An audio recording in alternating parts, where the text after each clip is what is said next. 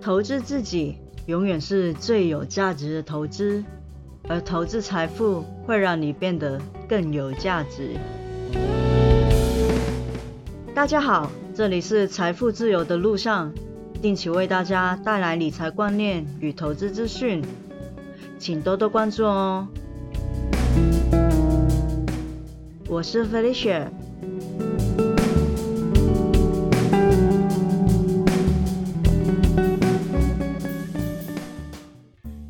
今天来说一下上个礼拜和这几天有什么比较大的事情跟股票市场有关的。那上个礼拜的话，福特跟蔚来汽车都是因为测用半导体缺货问题而宣布暂停生产。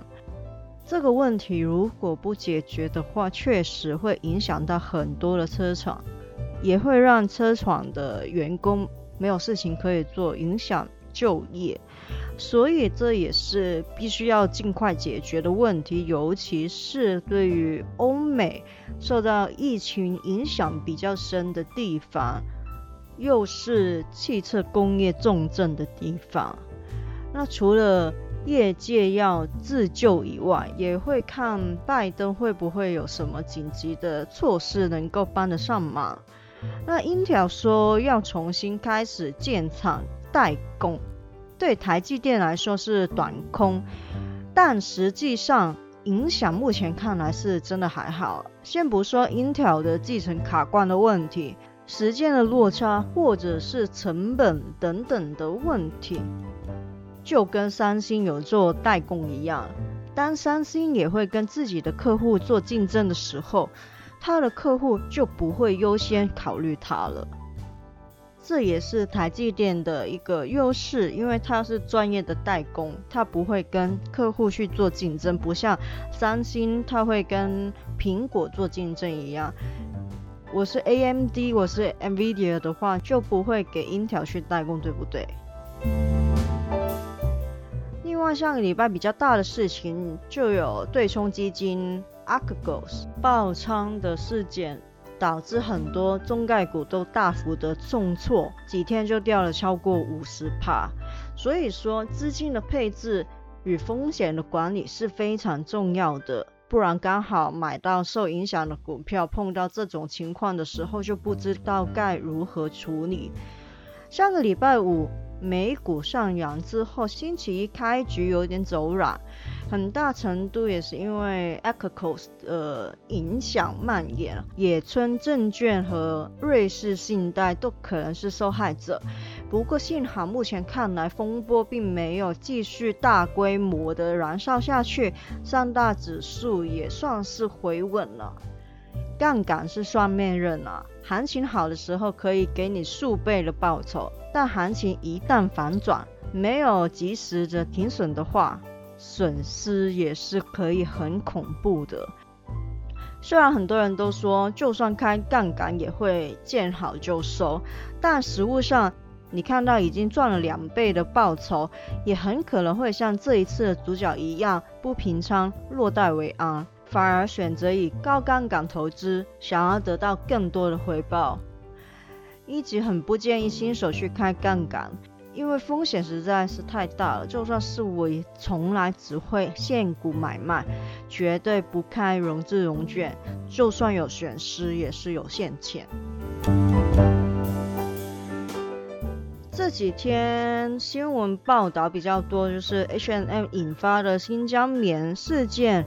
持续的燃烧，中国部分的城市的抵制行动也出现升级的现象。前几天就是看到一堆艺人单方面的解除代言的合约嘛，现在就是中国二三线的城市，至少目前有六家 H&M 店面被业主强制的要求关店。那回看中国的法律，的确是有一条爱国的法律，是可以让中国艺人单方面解约而不需要赔偿的。但如果当初是签全球代言人的话，就可不好说喽。有些人对于这种爱国行动是拍手叫好，觉得是振兴国家未望的事情。不过真的是好事吗？对受事件影响的 H&M、Nike、Adidas，甚至是 Burberry、LV 等等的公司来说，短期当然会有影响。影响的程度就取决于他们对中国市场的依赖性，以及中国消费者有多大程度不能割舍他们的产品。现在看来，好像是专挑平价的品牌来打，H&M 被抵制的最厉害。但像体育运动的机构似乎就选择了默不作声，不想跟他们的大金主 Nike 切割。Burberry 便宜一点了，名人也只是说暂时不再购买，也舍不得销掉。LV 更贵一些就更安全了。从这件事情看来，谁亏大还真不好说。一方说市场够大，钱够多，有溢价的能力，要赚钱，你们这些商家就要低头。另外一方会说，纺织产业是低技术的劳动密集型产业，可以替代性很强。这些公司真的离开，就很难再回头了。受伤的又变成是底层的人民。会不会加速中国与西方世界的经济脱钩也很难说。也先不说到底是谁对谁错，各种单方面的解约、违约等等的衍生效应，也正是告诉外国人们，跟中国大陆做生意是具有极高风险的最佳示范。最新的市场关注焦点就落在三月三十号刚刚上市的 Arc Space Exploration and Innovation ETF，美股代号 ARKX，也就是木头姐旗下方舟基金新推的 ETF。看名字就知道是太空探索与创新相关的 ETF。我会在这几天整理它的资讯，还会再观察它几天的表现。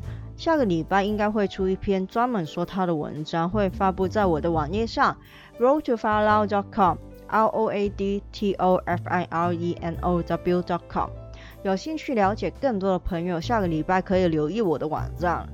那 ARKX 是方舟基金公司的第八档 ETF，也是他们第六档主动型的 ETF，主要追踪的是美国和全球从事太空探索与创新的企业。就目前的讯息看来，ARKX 有三十九档的持股，第一大持份的 Trimble 是主力在地理的资讯、镭射光学等等技术方面的，第二大持股是 3D Printing 的 ETF，也就是方舟旗下一档被动型关于 3D 列印的 ETF。第三大的 Kratos 是国防安全与卫星通讯相关的公司。那头三大的持股看起来都蛮正常的，不过有一些持股会让我有点疑惑啊。最大的疑惑是京东 ADR、美团和 Netflix。那如果说京东 ADR 看起来不太相关，但是它的选股概念可能就跟把阿里巴巴和 Amazon 纳入是同一个概念的话，我也可以理解。但是美团跟 Netflix 真的会让人有一点一头雾水。美团是美食外卖和点评为主的公司。Netflix，我相信大家也很熟悉，它就是串流的媒体平台。我去年也有写一篇文章，专门是关于它的。如果有兴趣的话，可以去我的网站找找看。那么，他们两个公司到底跟太空有什么连结呢？难道是马斯克要实现人类太空探索与火星居住的梦想？而想到在太空或者是火星也需要点个外卖和娱乐，开玩笑而已啦。不知道大家会不会对这一档的 ETF 有兴趣？如果对这一档 ETF 有兴趣的话，除了可以等我下个礼拜发布关于它的文章，另外一方面，因为它里面很多的个股其实都是航太有关的公司。那在之前，其实我已经写过一篇有关于航太 ETF 的文章，里面也有提及到当中有一些共同的公司，大家就可以比对了解一下。那今天的分享就到这里，希望大家喜欢。我是 Felicia，喜欢的话记得订阅我的节目，分享给你的朋友、亲人听听看。下一次见哦，拜拜。